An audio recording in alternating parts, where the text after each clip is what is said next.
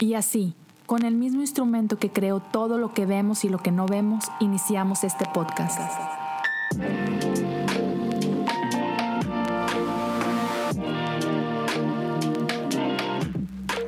Bienvenidos a Cosas Comunes. Hola a todos, aquí estamos en el episodio 248 de Cosas Comunes. Gracias por acompañarme y estar aquí conmigo un ratito. Este va a ser una reflexión corta, yo creo, 20, 30 minutos máximo. Y quiero empezar con esta idea. ¿Cómo te sientes?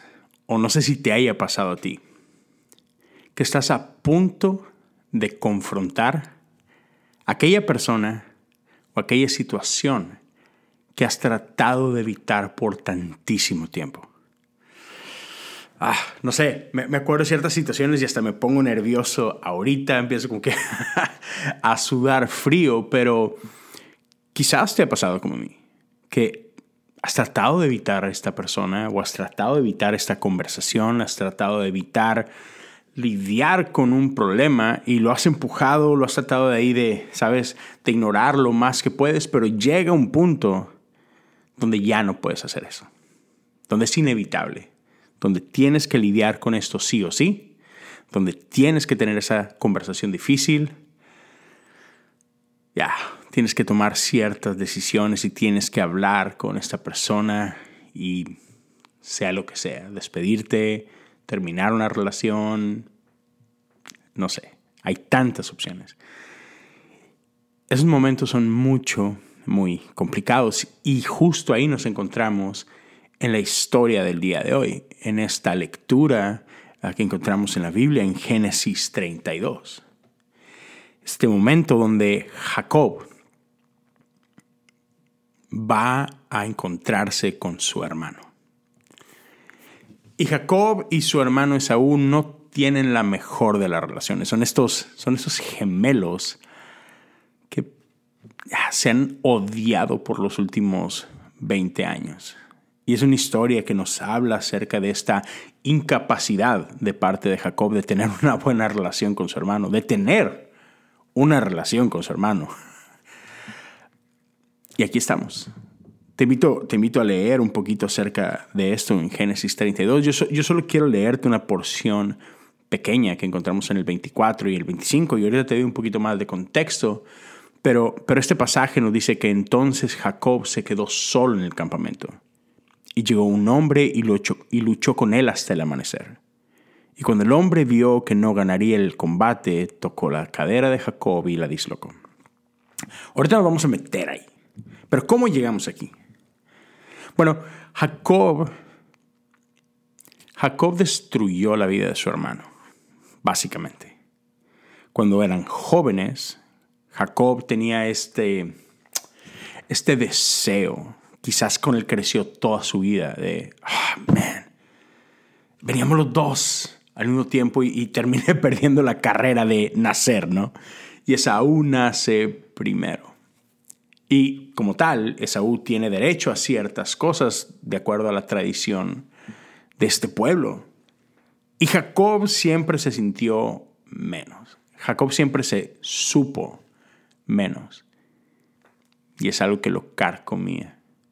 Así que en la primera oportunidad que tuvo, Jacob básicamente, no sé si la palabra correcta sea engaña a su hermano, pero lo truquea. No sé si, si se entiende esta palabra, pero ya juega juegos mentales con él y lo lleva a este lugar donde en un momento de debilidad y en un momento donde quizás esa es de aquí, vato X, o sea, Jacob lo lleva, ¿quieres esta, ¿quieres esta sopa? Mm, se ve rica, ¿verdad? Bueno, entrégame tu derecho de primogénito. Y, yo creo que Esaú en ese momento es así como que, dude, esto ni siquiera tiene validez legal, pero sí, dame el plato, ten mi primogenitura. como, si, como si eso importara, ¿no? Como, como si fuera algo que Esaú pudiera dar, ¿sabes? Pero independientemente de, de esa situación, se llega el día en el que su padre está por morir y él lo sabe. Así que le dice Saúl, hey, este es el tiempo. Ha llegado ese momento en el que en el que quiero bendecirte. Entonces, ¿sabes? Lo, envía a, traerle, a prepararle su, su platillo favorito para poderlo bendecir. Y Jacob, influenciado por su madre, usurpa el lugar de Esaú y lo hace con trampa, lo hace con engaño y lo hace con toda la intención, sabía perfectamente lo que estaba haciendo. Y toma para sí lo que no le correspondía. Ese es como que el, último ah, momento entre estos dos. Y aun y cuando Jacob no lo escucha, Jacob no está presente cuando pasa esto, Saúl lo último que declara acerca de su hermano es la próxima vez que lo vea lo voy a matar. Y no era una simple expresión. No, no, no. Saúl está tan enojado que realmente quería matar a su hermano. Y se acabó. E, e, es, como que la última interacción entre estos dos y pasan como 20 años y aquí tenemos a Jacob regresando a su tierra sabe, él sabe lo que hizo y, está inquieto y está tratando de, ¿qué hago? Y así que su plan para tratar de suavizar el corazón de su hermano es, mm, antes de que Esaú me vea la cara, antes de que me presente con él ah, en persona, déjame, le mando regalos. Jacob para ese momento es un nombre importante, es un nombre poderoso económicamente. Entonces envía regalos delante de él. No solo eso, Jacob envía a toda su familia delante de él. Esposas, hijos. Así como que vamos a ver si, si el corazón de tío lo, lo hablando un poquito y le gana ese como que, ah, ok, no te voy a matar, ¿sabes? Un poco cobarde. Jacob en lugar de ir y, hey, hermano, aquí estoy, vamos a hablar, sé que ya sé que no me porté muy bien la última vez que nos vimos. No, no, no. Él cobardemente envía a las mujeres, envía a los niños, envía regalos y él se queda solo aquí en este lugar, en este campamento. Envía todo delante de él. Y claro que en esa noche Jacob no puede dormir. ¿Quién podría dormir? Sabiendo que al día siguiente tienes que confrontar tus miedos sabiendo que al día siguiente tienes que confrontar tus demonios. En otras palabras, al día siguiente Jacob tiene que ver cara a cara a la consecuencia de su maldad. Ya, porque sin duda lo que Jacob hizo con su hermano podemos calificarlo como tal, es fue maldad. Y ahora ahí está, es inevitable. Al día siguiente tiene que enfrentarse a lo que esa maldad produjo. Y él, y él cree, él no sabe exactamente lo que va a ver el día siguiente y por eso está nervioso y por eso no puede dormir. Y él, él, espera lo peor, con justa razón, creo, después de lo que hizo y después de lo que sabe que su hermano dijo acerca de él. ¿no? Así que aquí estamos, en este momento, en esta historia. Y es justo aquí cuando, cuando Jacob se ha quedado solo, cuando no hay nadie alrededor de él, que de pronto dice la escritura que, que llega un hombre y lucha con él hasta el amanecer. Ahora, hay un montón de ambigüedad en ese escrito y, y, hay un montón de como que de, vacíos y de preguntas. Y esto es algo que me encanta de la Biblia que cada vez que nos enfrentamos a este tipo de, lecturas, hay más de una manera de cómo lo podemos leer. Hay, hay, más de una manera de cómo lo podemos interpretar. E incluso quienes tradujeron esto, porque ya, la Biblia no fue escrita en español, no fue escrita en inglés tampoco. Entonces, cuando, cuando grupos de traductores se sentaron acá, puedes verlo, porque hay un montón de traducciones, tanto en inglés como en español, y, chequé un montón de ellas. Y todos hablan de esto un poquito diferente. Y, me puedo imaginar al grupo de traductores así como que, hmm, ¿quién es este hombre? ¿De quién estamos hablando? Y sabes, hay un montón de personas que piensan en este hombre que llega a luchar con, con Jacob y lo primero que te imaginas es, ya, Esaú mandó un asesino a sueldo acabar a su hermano. Tiene lógica. Lees la historia, ves la tensión que hay entre ellos y no es raro pensar eso, de que ya Esaú probablemente no quiere saber nada de su hermano. Eh, simplemente voy a cumplir con mi promesa que te iba a matar, así que voy a mandar a alguien a que haga el trabajo sucio. Pero hay otro, otro grupo de gentes um, quienes sugieren que este hombre que se acerca es un ángel. Y aquí, ok, vamos a suponer que es un ángel. ¿De qué estamos hablando cuando decimos ángel? Estamos hablando de un mensajero. La palabra ángel, eso es lo que literalmente significa, es un, mensajero. Entonces, ¿es eso? ¿Es simplemente un mensajero? Un, hombre como tú y como yo con un mensaje para él y la cosa se puso tensa y se pusieron a pelear? ¿O estamos hablando realmente de un, una criatura celestial? Y si sí, ¿de cuál? ¿Una enviada por Dios? Incluso hay quienes sugieren que este ángel es, un, es el ángel guardián de Esaú, que viene como que a defender a Esaú. Así que, Jacob, vas a pagar todas las que hiciste. O, o no, es, un ángel enviado por Dios y que viene a, a tratar con Jacob. O es un ángel caído. Ya. Y finalmente hay, hay otro grupo de personas que piensan que este hombre que viene a confrontar a, Jacob es Dios mismo. ¿Ok? Entonces podemos leer esto de un montón de formas. No sé, yo no sé quién es este hombre que dice aquí e, este pasaje. ya, llegó, un hombre.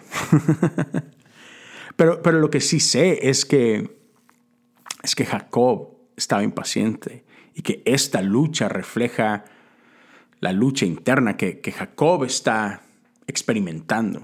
Y, después de esto, Jacob no es el mismo. ¿ya? Y podemos decir que no es el mismo físicamente, como tampoco es el mismo espiritualmente y tampoco es el mismo emocionalmente. Luchas como estas terminan cambiando quién somos. Pero cuando leemos que, que hay esta, esta pelea, hay dos como que maneras muy diferentes como podemos ver eso. Y la primera que quiero decirte es que no podemos ignorar que esta pelea de Jacob con este hombre está escrita en el contexto de, de la pelea de Jacob con su hermano. ¿Ok? Otra vez, Jacob ha vivido una vida donde no sabe cómo tener una relación con su hermano, donde su hermano no es su hermano, siempre ha visto a su hermano como, como este enemigo a vencer. No tiene idea cómo tener una relación con su hermano. Y, eso, eso es muy importante porque el Nuevo Testamento nos regala esta joya. Y, puedes encontrar esto en 1 Juan 4:20, donde dice así, si alguien dice, amo a Dios, pero odia a su hermano, esa persona es mentirosa, pues si no amamos a quienes podemos ver, ¿cómo vamos a amar a Dios a quien no podemos ver? ¿Te das cuenta? La Biblia nos dice claramente, eres un mentiroso. Y creo que una de las cosas importantes a notar ahí es de que si decimos amar a Dios, pero, pero no podemos amar a la gente, refleja que tenemos un muy pobre entendimiento de qué es el amor, primero que nada. Y, dos, cómo tratamos a las personas alrededor de nosotros refleja mucho también de nuestra posición con Dios. En otras palabras, nuestras relaciones con aquellos alrededor nuestro nos revela el tipo de relación que tenemos con Dios o el entendimiento que tenemos acerca de Dios. Porque si sí si, amamos a Dios, debemos de poder amar a nuestro prójimo. Entonces, como que hay esta gran diferencia donde amamos a Dios ¿O solo nos gusta hablar de Dios? ¿Amamos a Dios y somos transformados por Él? Otra vez, solamente nos, gusta jugar a, a la iglesia. No es lo mismo una cosa y la otra. Entonces, te invito a masticar esto por un momento. Tómate un tiempo Identifica a esos enemigos en tu vida. ¿Ok? date el tiempo de examinar cuál es tu relación con estos, entre comillas, enemigos. Ya, y e, eso debe informarte mucho acerca de tu propia relación con Dios o tu entendimiento de Dios. ¿Ok? E, e, esa es una forma como podemos leer esto. Número dos.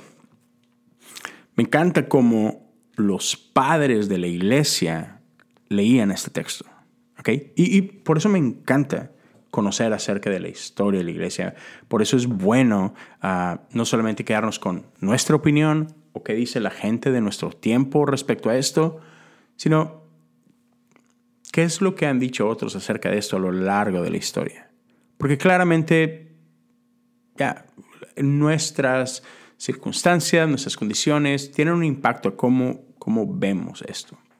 Entonces, los padres de la iglesia, cuando, leían esa parte y, leen que llegó un hombre y luchó con él, es decir, con, con Jacob, no, no leían esto como un enfrentamiento de uno con el otro, sino como una sociedad. Y déjame, déjame te explico un poquito más. Orígenes, uno de los padres de la iglesia, él decía que no es lo mismo luchar con que luchar contra. Es una pequeña distinción, pero es una importante distinción.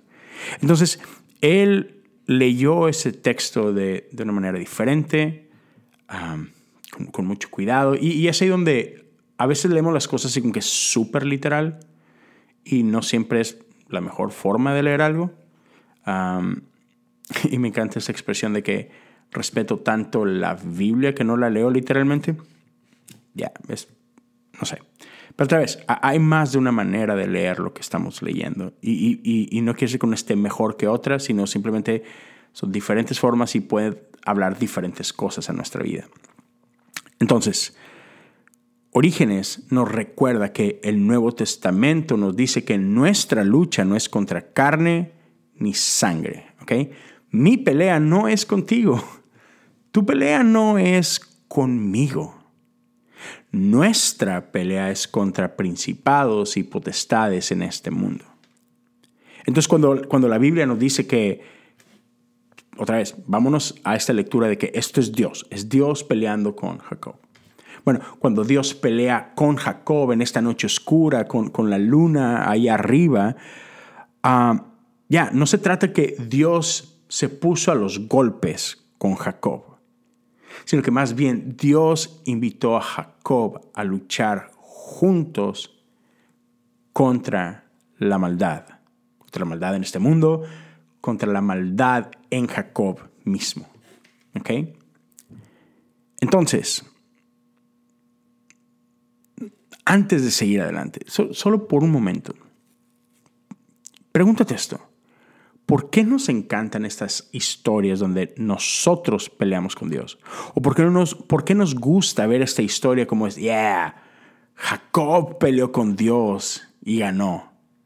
Y, obviamente cuando la leemos es, ya, yo también he peleado con Dios y yo también puedo, puedo ganar. ¿Por, qué nos gusta como que darle ese giro? Y creo que, por un lado, es que nos encanta la idea de que podemos pelear con Dios como si fuéramos iguales. Ya nos encanta contar esta fantasía de que un día casi, casi le ganó a Dios. Ya lo tenía contra las cuerdas y contra el piso y casi, pero me ganó. ya, es, es un poco irreal, es bastante gólatra. Y creo que incluso raya en, en, delirio, ¿no? Este delirio de grandeza. Ya, casi le gano a Dios. Otra vez, como si, como si fuéramos iguales. Así, si, si yo me subo al ring con Mike Tyson, no hay manera en el mundo que yo salga vivo de ahí. ¿Ok? Y es Mike Tyson, otro ser humano como yo. ¿Ok? Y sin embargo, tenemos esta, esta idea de que realmente podemos luchar con Dios. Y, y en cierta forma eh, entiendo cuando, cuando decimos esto y, a veces luchamos con estas ideas que tenemos de Dios, a veces luchamos con ideas teológicas, a veces luchamos contra la iglesia. Y, y sin duda e, en nuestro caminar de fe, en nuestra experiencia de fe, es normal y es bueno luchar con ideas. Pero una cosa es eso, y, entre más conocemos a Dios, a veces más ideas surgen, entre, entre más ideas deconstruimos o entre más ideas viejas destruimos, ya salen más dudas y salen cosas que, hay, que hay que luchar con esas. Uh, ya no creo lo mismo que antes, entonces, ¿qué significa eso? Y eso es válido y eso es bueno y eso es necesario. Pero a veces nos embarcamos en este tipo de experiencia, a veces nos embarcamos en este tipo de lucha, otra vez, entre comillas, porque lo que, lo que estamos tratando de hacer es que estamos tratando de controlar a Dios como si pudiéramos. Um, y tenemos que entender que, hey, Dios es Dios. Y yo no lo soy. Deja de tratar de controlar a Dios. En palabras de C.S. Lewis, Dios es este león indomable. No, no lo podemos controlar. Deja eso en paz, ¿ok? Y, tenemos que entender esto. Dios, e, Dios, no es nuestro rival. Dios, Dios no es mi oponente. Dios no es mi igual. Dios es Dios. Yo no lo soy. Y otro error que también podemos llegar a caer cuando, cuando leemos esto y, entendemos quién es Jacob y en quién se convierte Jacob, es que podemos ver esto como, y sobre todo como, no judío, ¿verdad? Como, como gentil. Podemos ver esto y es algo que yo he hecho muchísimas veces. Sobre todo cuando, cuando conoces la historia de Israel, ¿no? Eh, todo, toda la Biblia, pero específicamente el Antiguo Testamento, y ves cómo una y otra vez Israel se revela delante de Dios y, e Israel es infiel para con Dios. Y una y otra vez Israel olvida la fidelidad de Dios, e Israel se aleja de Dios y se va tras ídolos, etcétera, etcétera. Y dices tú, ah, ¿cómo puede ser?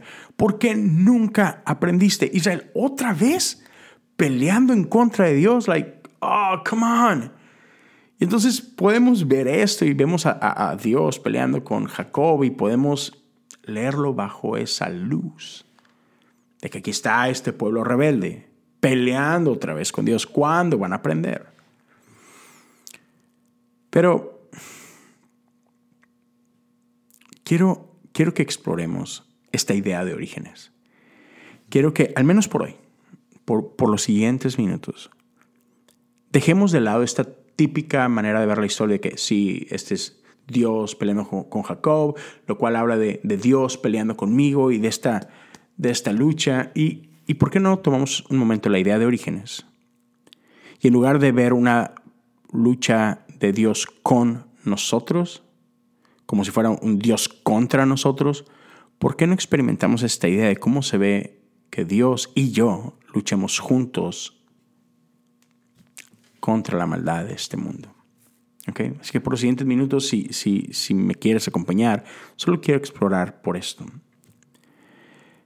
Nuestro mundo está lleno de maldad y creo que en eso podemos estar completamente de acuerdo. Vivimos en un mundo caído, en un mundo donde no importa hacia dónde voltees, no importa dónde vives, cuál es tu nivel socioeconómico, ya has visto maldad.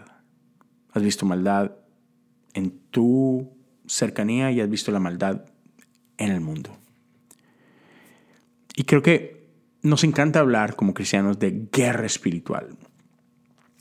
Pero, una de las cosas que creo es que nos equivocamos cuando hablamos de guerra espiritual. Y sí, sí, sí, yo, lo acabo de decir, nuestra lucha no es contra carne y sangre, sino contra principados y potestades de ese mundo, pero nos encanta caricaturizar eso. Nos encanta esta idea hollywoodense de, de qué significa ser guerra espiritual y de qué es luchar contra demonios, ¿no?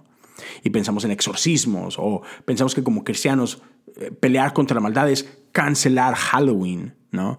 O eh, vemos demonios por todos lados, ¿verdad? Vemos, vemos demonios en, las, en la música o en los videos de Bad Bunny y pensamos que hacer guerra espiritual se trata de cancelar el reggaetón o, de vemos maldad en las películas de Disney y Pixar y oh Buzz Lightyear hay, hay unas mujeres besándose no tenemos que luchar contra la maldad de este mundo y es ah, mm, ya no sé pero ¿por qué no nos hacemos esta pregunta? ¿Cuál es la clase de maldad que Dios me está invitando a combatir junto a Él? Porque hay otro tipo de maldad, mucho más tangible, mucho más real, que vemos por todos lados. Y tampoco olvidemos que cuando Dios nos está invitando a esta lucha, el poderoso es Él. ¿ok? No, no es que Dios nos necesite para ganar, es como que, uy, es lo que me faltaba. Jorge, te necesito, Jorge, porque sin ti no puedo. no, no, no, no, se trata de esto. E, e, es más bien como cuando tu papá, no sé si alguna vez te llevó a pasar, que tu papá te llevaba a la oficina a trabajar con él. Ya, no, tú no trabajabas, tú fuiste a colorear cosas, tú fuiste a, a, correr por los pasillos, ¿sabes? Tú fuiste a molestar a otra gente. Tu papá te invitó a la oficina solamente para pasar tiempo con él, no es como que necesitaba de tu sabiduría y tu experiencia y tus habilidades para correr el negocio, cualquiera que este sea. No, Dios nos invita porque porque disfruta de nuestra compañía, quiere invitarnos a esta experiencia, quiere invitarnos a verlo, a Él, hacer lo imposible. Pero Dios nos quiere invitar, Dios nos hace partícipes de lo que Él quiere hacer en este mundo. Entonces, ¿Qué clase de injusticias u opresiones Dios quiere que empieces a notar y que empieces a hacer algo al respecto?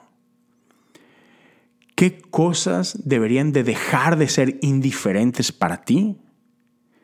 ¿Y qué cosas deberían de hacer arder tu corazón? ¿Qué cosas Dios quiere que veas y que te enojen como a Él le enojan? Nuestra lucha no es contra carne ni sangre.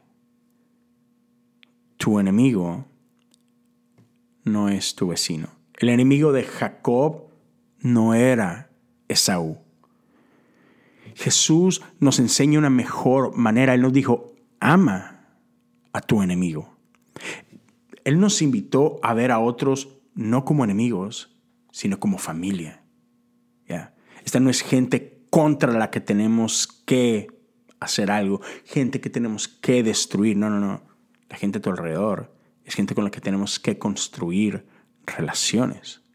Dios quiere que abramos nuestros ojos y que nos demos cuenta que, estas potestades de maldad nos han querido mantener oprimidos todo este tiempo.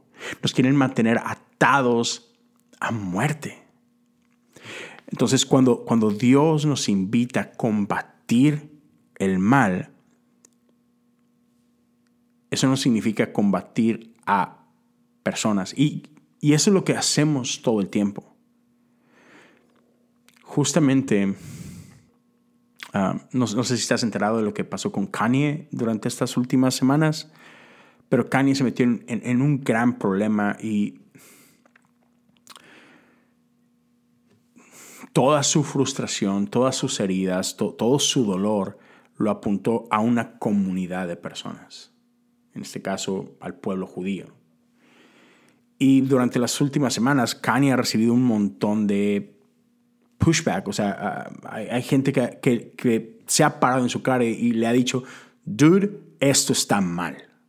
No está bien que hagas esto. Sí, sí, sí, Kanye, sí, has experimentado dolor. Sí, has experimentado sufrimiento. Sí, has experimentado injusticia. El problema no es un pueblo determinado.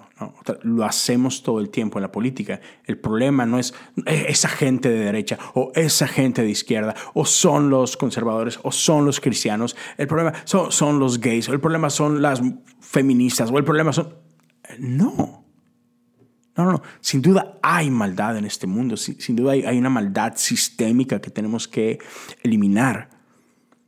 Pero cuando Dios nos invita a luchar contra la maldad, no, no, no se trata de hacer guerra contra gente. Nuestra guerra es contra la maldad en sí de este mundo. La maldad que ciertamente usa a otra gente para, para hacer lo suyo. Dios nos invita a comunión, Dios nos invita a darnos cuenta de que somos sus hijos, somos su pueblo, somos su creación. Y no es que Dios te ama a ti exclusivamente. Dios nos ama porque de tal manera amó Dios al mundo, que ha dado a su Hijo por ellos. Entonces, ¿por qué estamos obsesionados en hacer guerra contra aquellos que Dios ama. ¿Por qué estamos tan obsesionados en hacer guerra y en destruir a aquellos que fueron creados a imagen de Dios? ¿Por qué no entendemos que estamos del mismo lado, que la intención de Dios es, hey, no, yo vine a amarlos y a dar mi vida por ustedes. Entonces, en lugar de destruirnos unos a los otros, ¿por qué no nos amamos los unos a los otros? Y junto a Dios buscamos luchar y eliminar y atacar a la potestad, a la maldad, a los reinos que se oponen al reino de Dios. Porque lo que estamos llamados a hacer es traer el reino de Dios a la tierra. Ya.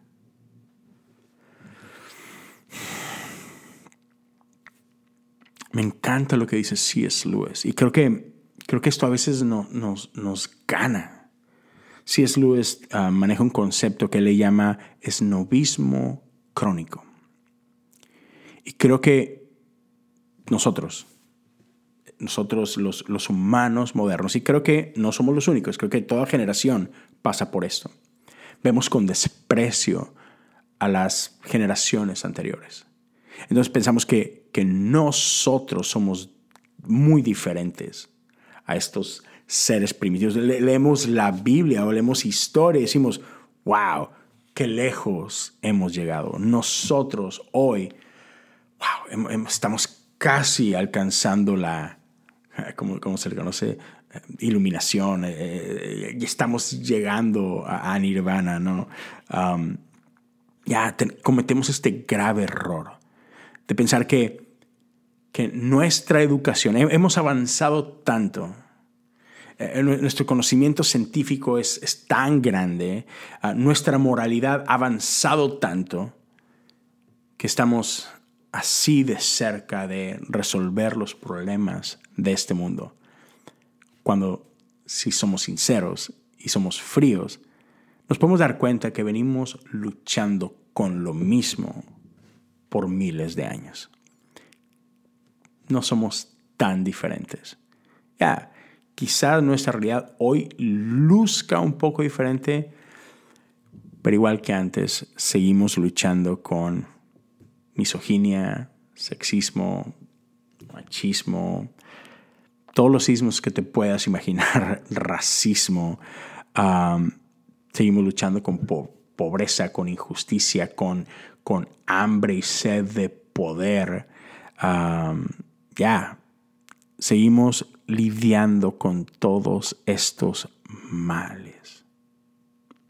No hemos avanzado tanto, no somos tan diferente, pero nuestro ego nos ciega y nos hace pensar que ya, que estamos casi del otro lado, cuando, cuando lo que tenemos que entender es que no, no, no, maldad sigue presente. Y hay una maldad sistemática que sigue afectando nuestro mundo y nuestras vidas, que, que estas potestades nos tienen todavía así como que apretados en sus garras y que muy poco va a cambiar o, muy poco impacto será verdaderamente hecho a menos que dejemos de vernos unos a otros como los enemigos. El día que podamos entender que estamos juntos en esta pelea, que, Pedro no es mi enemigo, que, que, no se trata de Luis, no se trata de Sofía, no se trata de ese grupo de hermanitos en aquella iglesia, cuando entendemos que los enemigos no somos nosotros, sino que Dios nos está invitando a todos a ser parte de algo más, entonces tendremos una verdadera oportunidad de ver el reino de Dios en la tierra, de junto a Él, con Él, realmente podemos hacer algo. Y te quiero dejar con este, con este salmo. Me encanta. Salmo 121. Creo que, que puede ser este, este canto de batalla en, este tiempo, en, en, nuestra lucha en contra del mal. Dice así, levanto la vista hacia las montañas. ¿Viene de ahí mi ayuda? Mi ayuda viene del Señor, quien hizo el cielo y la tierra. Él no permitirá que tropieces, el que te cuida no se dormirá. En efecto, el que cuida a Israel nunca duerme ni se adormece. El Señor mismo te cuida. El Señor está a tu lado como tu sombra protectora. El sol no te hará daño durante el día, ni la luna durante la noche. El Señor te libra de todo mal y cuida tu vida. El Señor te protege al entrar y al salir, ahora y para siempre. En medio de esta batalla contra el mal, esta es nuestra canción. En medio de esta batalla que, que puede sentirse difícil y que sabemos que, oh, man, tengo un poco de miedo, hey, descansa en eso sabiendo que nuestro Dios es nuestra protección. Nuestro Dios es nuestra ayuda. Él viene a luchar con nosotros contra la maldad. Esta es, esta es la canción que nos acompaña en este campo de batalla donde tú y Dios y todos los demás luchamos contra la maldad de este mundo. Dios no es tu enemigo, tu hermano no es tu enemigo. La maldad es nuestro enemigo. Gracias por acompañarme hasta acá.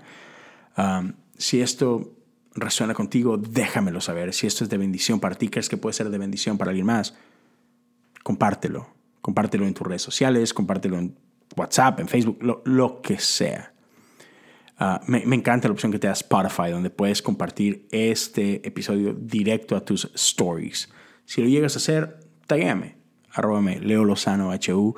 Si quieres platicar un poquito de esto, déjame un comentario. Puedes hacerlo directo en, DM, ahí, ahí en Instagram. Ah, si estás viendo en YouTube, hey, te, animo a dejar un comentario. ¿Qué es lo que tú piensas de esto? ¿Qué es lo que Dios está hablando a tu propia vida? Tal vez si estás en YouTube, hey, suscríbete al canal, dale uh, pulgar arriba al, al, video, activa la campana para que sepas cuando otro video sale por ahí. Ah, ya, compártelo. Si estás escuchando en Spotify, puedes dejar un comentario por ahí. Uh, puedes suscribirte al episodio si estás escuchando en Apple Podcast. Igual te invito a que te suscribas, que déjale ahí un review, dale ahí las estrellas que, tú consideres. Y para ayúdame a correr la voz. Esa es una gran manera de ayudar a este proyecto. Si alguien quiere apoyar de manera económica, puedes hacerlo en Patreon, patreon.com diagonal cosas comunes. Puedes apoyar desde un dólar al mes por el tiempo que así lo desees. La cantidad tú la puedes elegir. Y estoy cocinando algo bien padre uh, para Patreon exclusivo. He estado hablando con algunos amigos, voy a hacer unas colaboraciones muy chidas. Luego te platico un poquito más, pero, pero ya viene algo muy, muy padre solo para Patreon. Uh, gracias a todos los que han estado apoyando durante este tiempo. Y ya, eso es todo por el día de hoy. Espero que podamos uh, vernos y escucharnos uh, la próxima semana. Cuídense mucho. Dios me los bendiga.